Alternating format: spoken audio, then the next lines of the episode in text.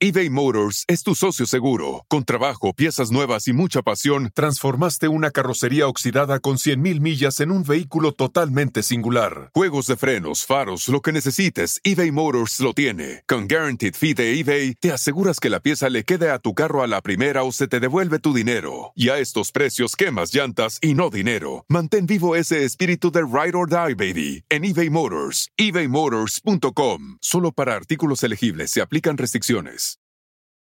This episode is brought to you by AARP. 18 years from tonight, Grant Gill will become a comedy legend when he totally kills it at his improv class's graduation performance. Knees will be slapped, hilarity will ensue. That's why he's already keeping himself in shape and razor sharp today with wellness tips and tools from AARP to help make sure his health lives as long as he does. Because the younger you are, the more you need AARP. Learn more at aarp.org slash healthy living. Ella cuenta que cuando escuchó todo el desmán que hice, se tapó los oídos y cerró los ojos. Y le pregunté, bueno, ¿por qué no dijiste nada en el momento? Porque ella estaba intacta por el agua. Tenía su cabello peinado esponjado tipo años ochentas y agarraba su bolso de la mano como cuando se sabe que el lugar es inseguro. Vero, Vero, a lo que respondí, ¿qué pasó? Me dijo, ya, ya duérmete.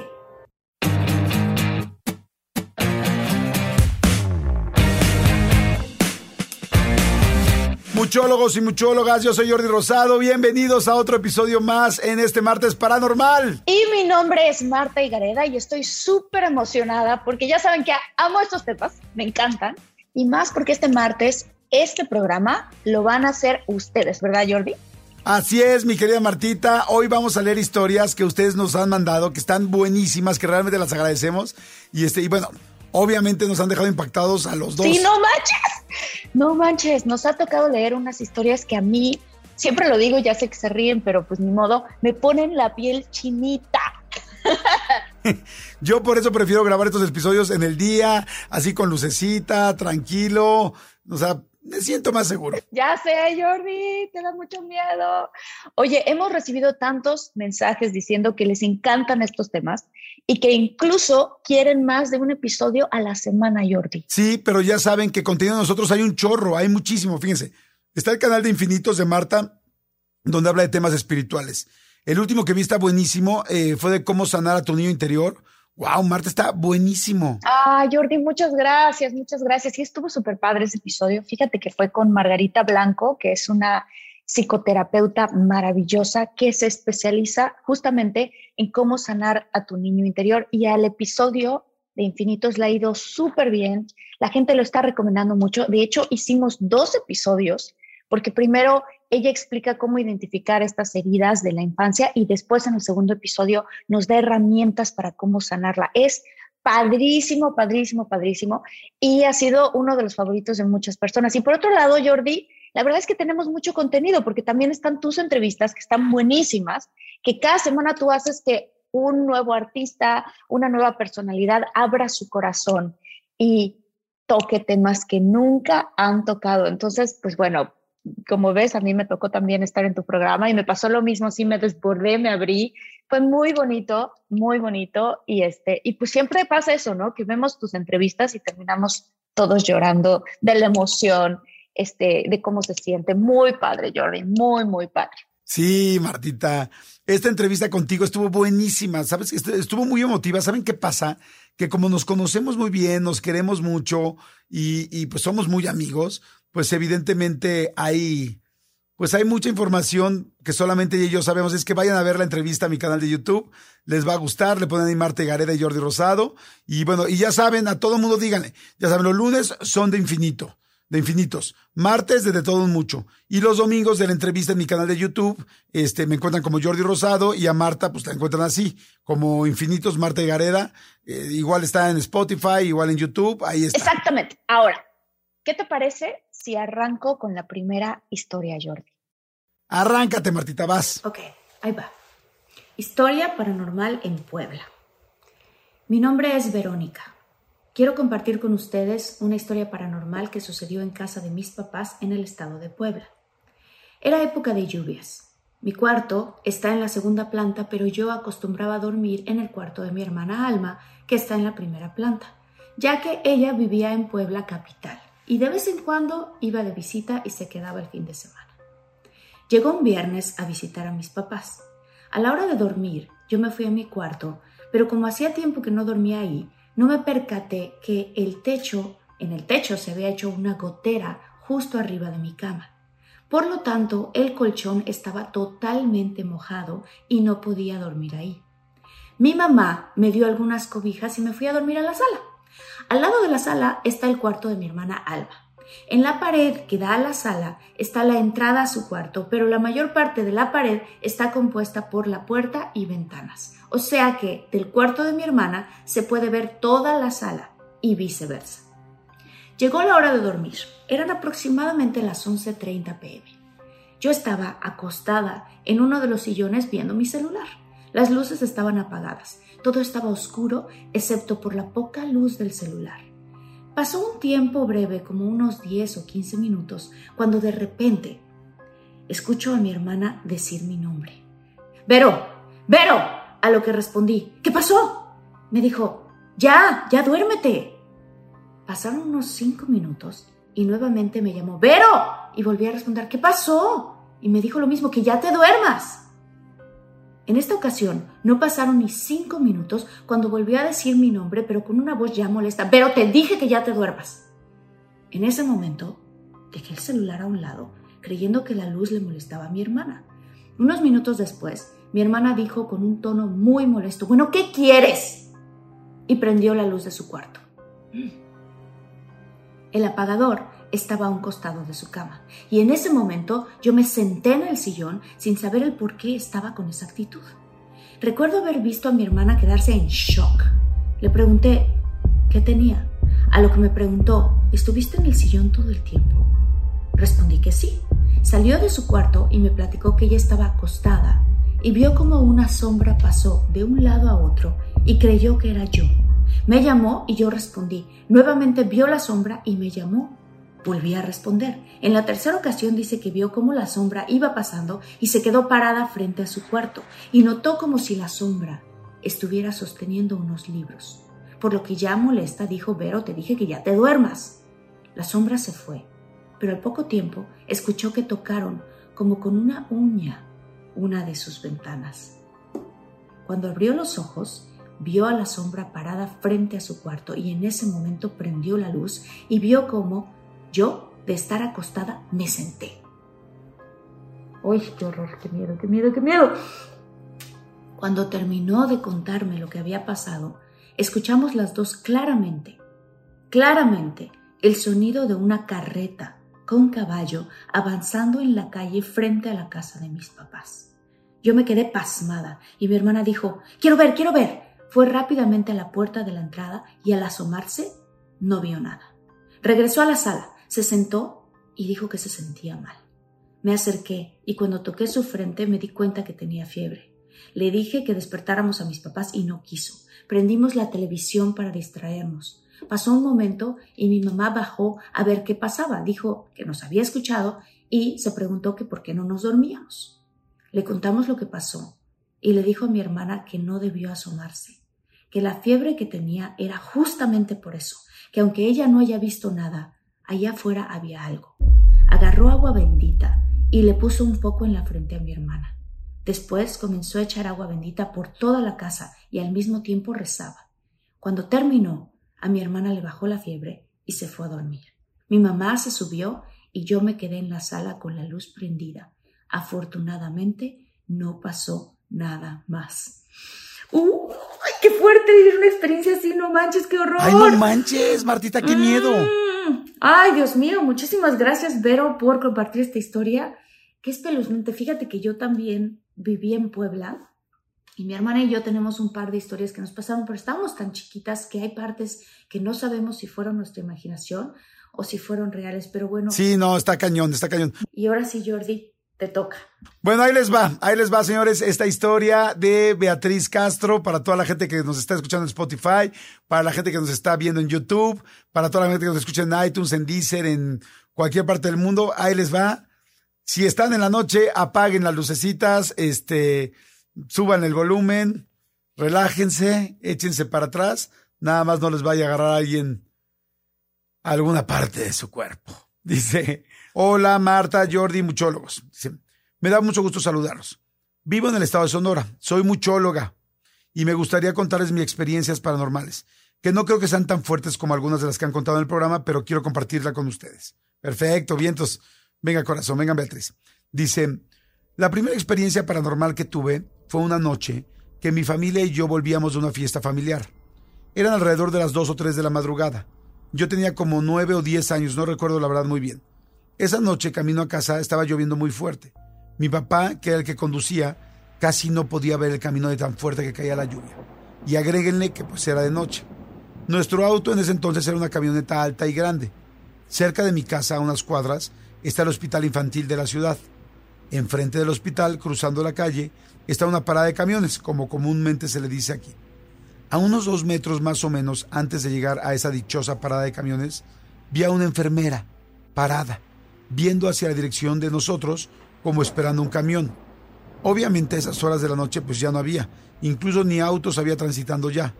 Yo iba en el asiento de atrás en la parte de en medio, por lo cual tenía buena visibilidad hacia la calle. Pero con esa lluvia tan fuerte era imposible ver claro y a esa enfermera le alcancé a ver claramente menos la perdón, la alcancé a ver claramente menos su rostro. El rostro era oscuro, como si no le diera la luz en él. Oigan, si están buscando un nuevo celular, please, please, please, no vayan y agarren la primera oferta que les pongan enfrente. ATT le da sus mejores ofertas a todos. Sí, a todos, ¿eh? A ti, que tu tiempo en el teléfono sube cada mes. Y a ti, que ni siquiera tienes redes sociales. A ti, que hablas toda la noche con tu pareja. Eres de los míos, ¿eh? Y a ti, que sigues haciendo swipe para encontrarla. A ti, que el 80% de tus fotos son de tu mascota. Y a ti, que si no subes foto en el gym, no cuenta la ida. A ti, que también tienes selfies con todas las celebridades. Y a ti, que tampoco te creen que grabaste un video de un ovni. ATT le da sus mejores ofertas en todos sus smartphones a clientes nuevos y existentes, porque conectar lo cambia todo. Las ofertas varían por dispositivo sujeto a términos y restricciones. Visita att.com o una tienda para más detalles eBay Motors es tu socio seguro. Con trabajo, piezas nuevas y mucha pasión, transformaste una carrocería oxidada con 100.000 millas en un vehículo totalmente singular. Juegos de frenos, faros, lo que necesites, eBay Motors lo tiene. Con Guaranteed Fee de eBay, te aseguras que la pieza le quede a tu carro a la primera o se te devuelve tu dinero. Y a estos precios, quemas llantas y no dinero. Mantén vivo ese espíritu de Ride or Die, baby, en eBay Motors. ebaymotors.com. Solo para artículos elegibles se aplican restricciones. Estaba vestida con su uniforme de blusa y pantalón blanco, chaleco verde, zapatos blancos. Sí, le vi los zapatos a pesar de que ella estaba parada debajo de la banqueta, o sea, sobre la calle, y con tanta agua que corría sobre la calle era imposible que primero estuviera parada sobre la calle y no en la banqueta debajo de la parada de camión, resguardándose la lluvia, y segundo, que yo le haya visto hasta los zapatos. Es más, era imposible que subiera fuera sin mojarse. Y digo sin mojarse porque ella estaba intacta por el agua. Tenía su cabello peinado esponjado tipo años ochentas y agarraba su bolso de la mano como cuando se sabe que el lugar es inseguro. A mis 38 años lo recuerdo como si hubiera sido ayer. Ahí estaba, parada, derechita, mirando hacia nuestra dirección. Cuando la vi le dije a mis papás y hermana en tonito de burla y riéndome, ¿y esa loca cree que va a agarrar camión ahorita? A lo que todos me contestaron, ¿quién? Muy asombrados. Les contesté, esa enfermera que está ahí, yo señalando con mi dedo. Y le dije a mi papá, cuidado, la vas a mojar, porque íbamos en el carril derecho hacia donde ella estaba parada. A lo que mi mamá me dice, mi amor, no hay nadie. ¡Wow! Y mi papá y mi hermana coincidieron en lo mismo. ¿Dónde? Me decían todos. Entonces me empecé a asustar y a poner nerviosa. Y mi papá, para que no tuviera miedo, me dijo, yo sí la vi, era broma. Pero claro que no le creí. Esa noche no dormí. Uf, Está fuerte, dice. Otro suceso, estando yo ya más grande de edad, dormía sola en mi recámara. Me gustaba dormir completamente oscuro, sin ninguna luz y con la puerta cerrada. Mi cama estaba de un lado pegada a la pared y el otro lado libre. Eran como las 3 de la mañana. Yo estaba obviamente dormida, de lado y de frente a la pared. En eso me medio despierto y me volteo hacia el otro lado de la cama. Abro tantito los ojos y veo a un hombre muy alto parado al ras de mi cama viéndome Pegué un grito fuerte, tanto que mi mamá en un segundo ya estaba en la puerta de mi recámara prendiendo el foco y me pregunta asustada, ¿qué pasó? Veo a mi mamá y alrededor de mi recámara no había nadie. Vuelvo a ver a mi mamá que seguía parada en la puerta de mi recámara y alguien atrás de ella. ¡Ay, no juegues, Martita! Y pensé, también desperté a mi hermana. No te preocupes, mamá, no pasa nada, tal vez estaba soñando feo, le dije. Se regresa a su recámara y yo medio dormí esa noche. A la noche siguiente, estábamos mi mamá, mi hermana y yo cenando y platicando de varias cosas.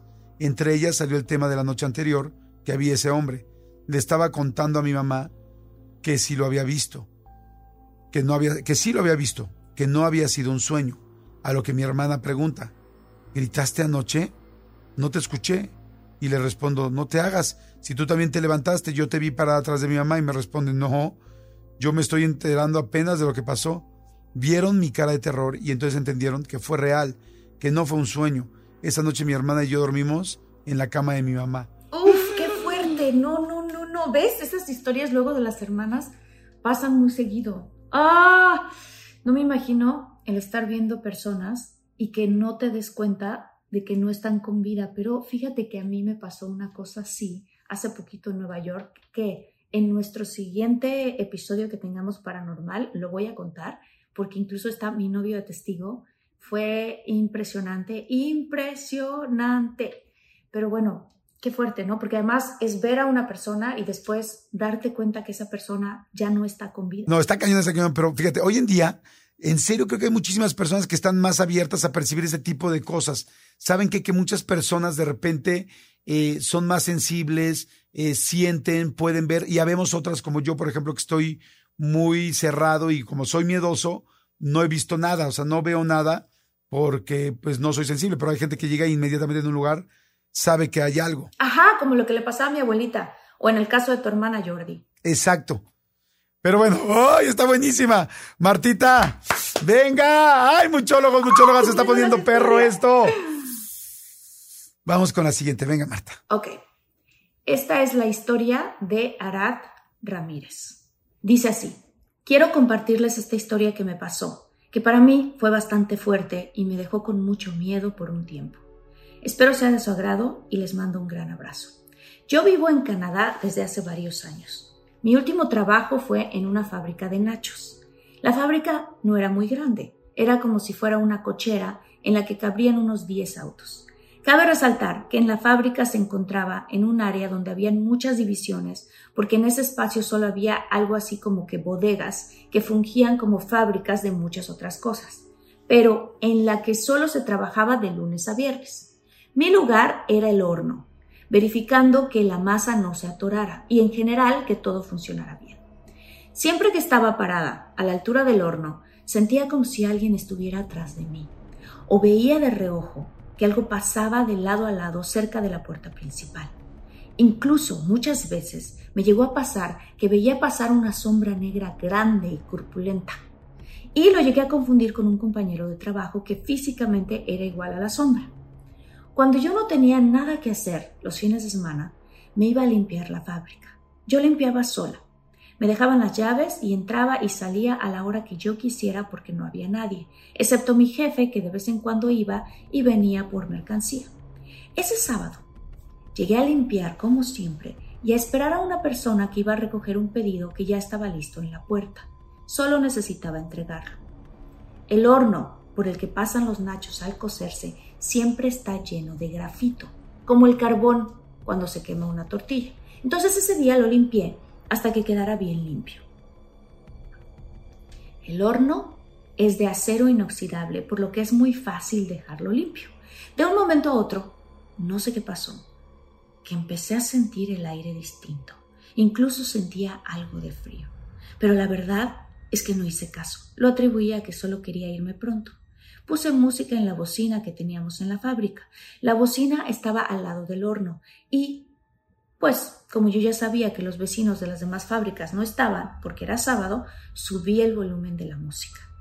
Cuando estaba por terminar con la limpieza, escuché un golpe muy fuerte. Tan fuerte que aún con la música de la bocina me hizo brincar. Volteé la cabeza hacia donde escuché el golpe y fue en mi área de trabajo, a la entrada del horno, y alcancé a ver la yema de los dedos que pegaron en el horno y vi la sombra de alguien que pasó muy rápido hacia la salida. En mi cabeza pensé, es el hombre que viene por el pedido y seguramente lleva rato hablándome y por la música no pude escuchar, por lo que corrí hacia el lugar pidiendo disculpas y bajándole la música.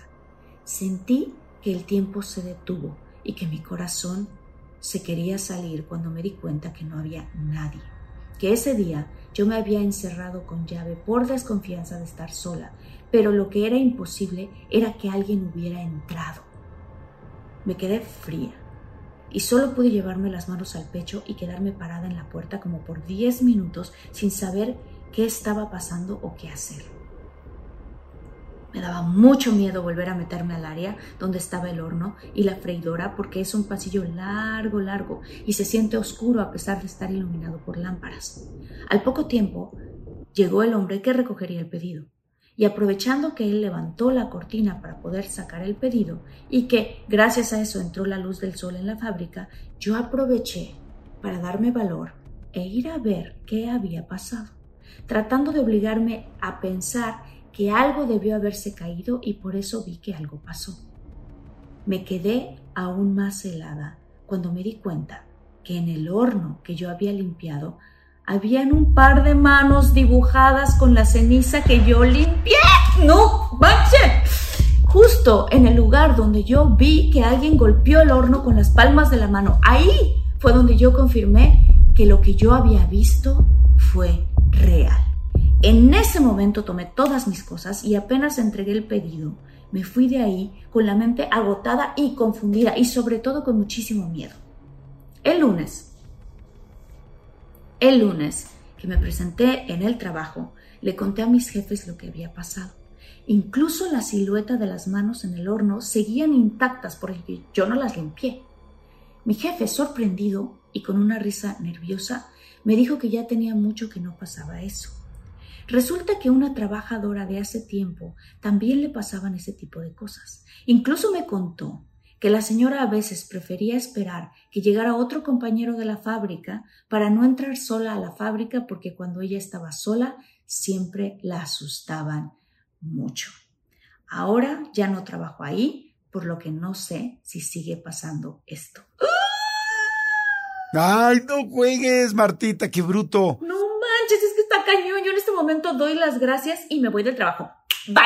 Ay, sí, porque estoy solita también aquí. Ay, Dios mío. Ay, no manches, qué miedo, Martita. O sea, una cosa es que veas a alguien o sientas a alguien, pero ya que pueda afectarte o hacerte algo, ya está muy cañón. Mm. Sí, no, está, no inventes, está, está cañoncísimo. Oigan, a ver, ahí les va otra historia de un muchólogo anónimo. Esta es anónima. Venga, Jordi.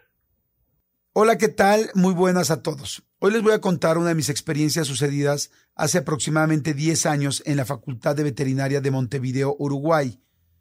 Para meteros en contexto, el lugar es una especie de parque de aproximadamente 10 hectáreas, en el que sus alrededores están rodeados de edificios, que aunque remodelados ya tienen más de 100 años, y se sabe que antes fue el hogar de una familia bastante importante del siglo XIX, por lo que no son pocas las historias que se cuentan de este lugar.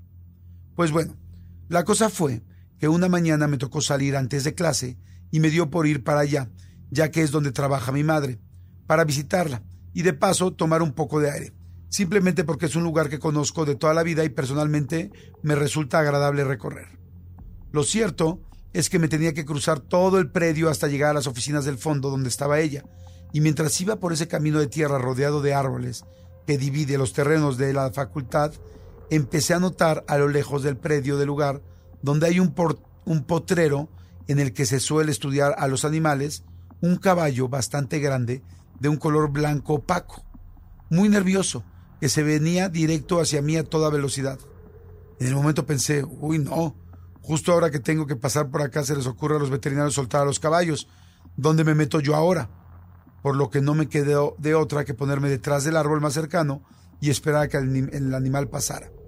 Ya que obviamente este no venía hacia acá por mí, seguramente estaba asustado por algo y andaría buscando otro lugar para pastar. Me quedo ahí mientras escuchaba el fuerte galopar que éste tenía, al punto que hasta sentía temblar del suelo de lo cerca que estaba. Esperé ahí unos segundos a que el animal se dignara pasar de una vez por todas, pero de un momento a otro me doy cuenta que ya ni siquiera lo escuchaba, solo las voces de estudiantes que suelen estar alrededor. Ya un poco harto, me asomo a ver qué estaba pasando, y es cuando me entero que ya no había nada. Incrédulo pensé, ah, seguro se quedó atrás de algún árbol y lo tengo más cerca de lo que creo. Empiezo a caminar alrededor, me voy hacia la cancha para tener una mejor vista y nada. Era imposible que un animal tan grande pudiese esconderse ahí. eBay Motors es tu socio seguro. Con trabajo, piezas nuevas y mucha pasión, transformaste una carrocería oxidada con 100.000 millas en un vehículo totalmente singular. Juegos de frenos, faros, lo que necesites, eBay Motors lo tiene. Con Guaranteed Fee de eBay, te aseguras que la pieza le quede a tu carro a la primera o se te devuelve tu dinero. Y a estos precios, quemas llantas y no dinero. Mantén vivo ese espíritu de Ride or Die, baby, en eBay Motors. ebaymotors.com. Solo para artículos elegibles se aplican restricciones. This episode is brought to you by AARP. 18 years from tonight, Grant Gill will become a comedy legend when he totally kills it at his improv class's graduation performance. Knees will be slapped, hilarity will ensue. That's why he's already keeping himself in shape and razor sharp today with wellness tips and tools from AARP to help make sure his health lives as long as he does. Because the younger you are, the more you need AARP. Learn more at aarp.org slash living. Les juro, me sentí como aquel meme de John Travolta mirando para todos lados con la sensación más what the fuck que tuve en mi vida. Parecía una broma. Buscaba una mirada cómplice, alguien que también haya notado algo raro. Pero lo más cerca que tenía era un par de grupitos de jóvenes bajo los árboles que estaban pasando el rato tomando mate y fumando, remetidos en sus cosas, por lo que no quise interrumpirlos. Se les notaba demasiado tranquilos como para haber visto algo. Al rato, llego a la oficina de mi mamá, donde le cuento lo que me sucedió, y yo sin decirle cómo era el animal me responde, quédate tranqui, que si era blanco, ese siempre se ve, lo cuentan los vigilantes que se quedan cuidando en la noche, y es parte del folclore de acá, y lo toman como algo de buena suerte. Yo, la verdad, soy bastante crítico con esas cosas, e incluso en las pocas veces que me ha parecido ver algo raro, sigo pensando que pudo ser cosa mía, que se hubiera cansado o algo, por lo que entiendo totalmente al que no me quieran creer. Lo único que puedo decir es que en todos estos años nunca me voy a olvidar de la sensación que me quedé en ese momento al ver que el animal ya no estaba. Simplemente se te viene el mundo abajo, ya porque entras a cuestionarte qué es real y qué no es real en esta vida. ¡Wow! ¡Wow! Es que está cañón, es sorprendente cómo todo de verdad puede ser posible, no solamente en fantasmas, sino también en otro tipo de seres. Y a veces están estos famosos nahuales, como lo llaman aquí en México, y no sé en qué otra parte de Latino Latinoamérica, porque han de estar, o sea, obviamente en otras partes de Latinoamérica. Sí, no juegues, hay muchas cosas que tenemos que conocer, Martita. ¿Sabes qué me sorprende? Que también yo me pongo a pensar en eso que hemos platicado de los mundos alternos. O sea, si al mismo tiempo que estamos nosotros está pasando otra cosa, lo que hemos platicado en varios capítulos, qué otra cosa está sucediendo, qué cosas están pasando, y si de repente tú puedes tener por un segundo un portal o una visión de lo que está ocurriendo en el mismo lugar, como un poquito la película de eh, Back to the Future, Regreso al Futuro, que en el mismo estacionamiento están pasando cosas distintas, eh, no simultáneamente, pero bueno, no, ese es un mal ejemplo. Pero, ay, sí, está, está, está cañona. No hay muchas cosas que desconocemos. Sí, mucho, Jordi. Mucho, mucho, mucho. A ver, Martita, échate una historia más antes de despedirnos. Venga. Ay, ok. Súper. Esta historia. Mmm, esta historia se llama La muñeca se movió. Ay, ay, ay. Ok, va a estar buena. Hola, mi nombre es Itzel y mi historia se llama La muñeca se movió. Cuando yo era una niña de nueve años, a mi hermana y a mí, el 6 de enero, nos regalaron unas muñecas muy bonitas, de aproximadamente 70 centímetros de alto. Con el tiempo, dejamos de jugar con ellas y las teníamos sentadas en un rincón de nuestra recámara, pues así como que como adorno. Años después, estaba haciendo mi tarea en la mesa del comedor y recuerdo que era un martes porque estaba en el televisor el programa de otro rollo con el concurso de las bailarinas exóticas. en ese momento estaba bailando Dubraska. Estábamos todos muy divertidos. Los sillones y la televisión estaban atrás de mí. Entonces tenía que girar hacia la derecha para poder mirar el programa. A mi costado quedaba el sillón individual y nadie estaba sentado ahí. Aparecen los comerciales y yo regreso a mi tarea. Regresan del corte comercial y cuando me giro de reojo vi que alguien estaba sentado en el sillón. Giró su cabeza lentamente y levantó su brazo. Cuando giró para mirar bien, estaba una muñeca sentada mirándome con sus ojos azules brillantes. Sentí en ese momento que iba a vomitar del susto y brinqué de la silla a abrazarme de las piernas de mi papá que estaba parado frente a la televisión. Y yo grité con terror, papá, papá, ayúdame, por favor, tengo miedo de la muñeca que se movió. Cuando mi papá y yo volteamos, la muñeca nos estaba viendo. No manches, qué horror. No manches, qué horror, qué historia. La muñeca nos estaba viendo. Y entonces nos dio más miedo todavía. Mi papá tomó la muñeca de los cabellos, se la llevó a la cocina de afuera. Yo estaba llorando porque sentí muchísimo miedo y de ese miedo que te da cuando sientes que alguien te quiere lastimar. No manches, cañón. Pasaron los días y mi abuelita se llevó las dos muñecas a su casa. Tiempo después nos enteramos por mi mamá que mi abuelito le dijo a mi abuelita que no se sentía cómodo con esas muñecas en su casa y que por favor las guardara. Entonces mi abuelita las guardó. Un día, ahora ya siendo adultos, mis hermanos y yo platicábamos de las cosas que sucedían en la casa cuando vivíamos con nuestros papás. Y cuando hablamos de esa historia, mi hermana Laura comentó que también había sentido que la muñeca la miraba, pero le ponía encima un suéter para no sentir que la veía.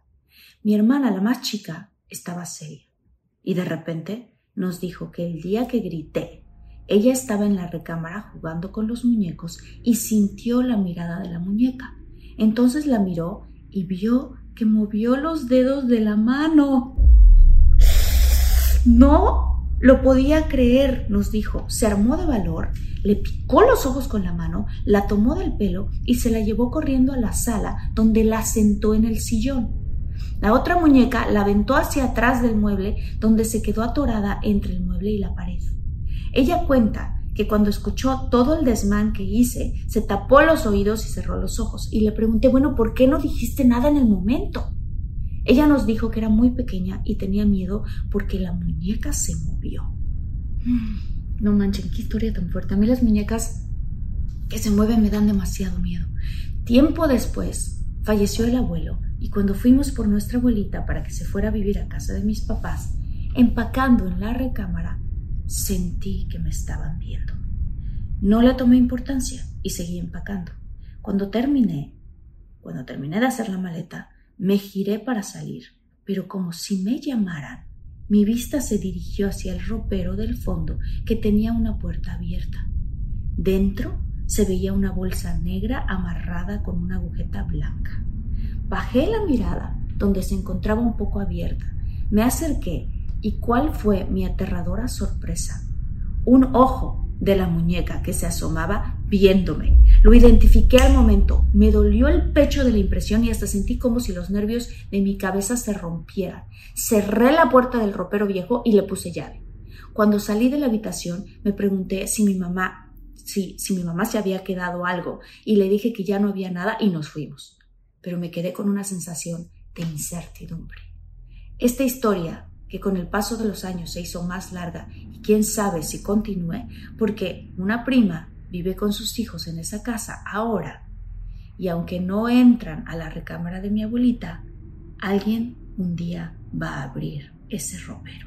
Ay, bueno, espero que nadie abra ese ropero en su vida. ¡Uy, qué miedo, qué miedo, qué miedo, qué miedo! Esta me dio muchísimo miedo. Es qué barbaridad, qué barbaridad. Estuvieron buenísimas, buenísimas las historias de hoy, mi querida Marta, muchólogos, muchas gracias, estuvieron fantásticas. Híjole, estuvieron buenísimas, bastante, bastante buenas. Recuerden que si tienen y quieren contarnos su historia, pueden hacerlo al correo contacto de todo mucho arroba gmail.com. Exactamente, y por favor no se olviden todos los muchólogos y muchólogas, no se olviden también de seguirnos en nuestras redes sociales que son arroba de todo guion bajo un mucho y también pueden mandarnos sus historias por ahí. Estoy súper contenta de toda la comunidad que estamos creando, somos ya muchísimos y que compartimos entre nosotros nuestras historias, nuestras anécdotas.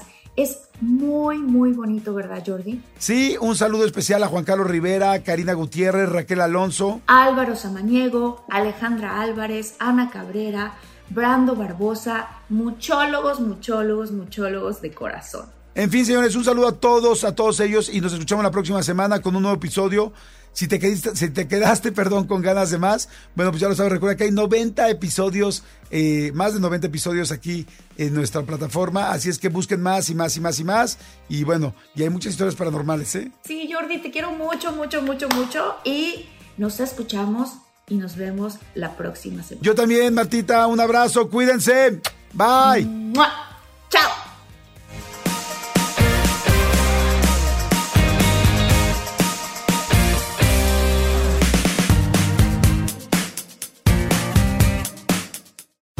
Reese's peanut butter cups are the greatest, but let me play devil's advocate here. Let's see. So, no, that's a good thing. Uh, that's definitely not a problem. Uh, Reese's, you did it. You stumped this charming devil. Algunos les gusta hacer limpieza profunda cada sábado por la mañana. Yo prefiero hacer un poquito cada día y mantener las cosas frescas con Lysol. Las toallas desinfectantes Brand New Day de Lysol hacen súper conveniente limpiar superficies como controles remotos, tabletas, celulares y más, eliminando el 99.9% de virus y bacterias, con una fragancia que lleva tus sentidos a un paraíso tropical. No solo limpies, limpia con Lysol.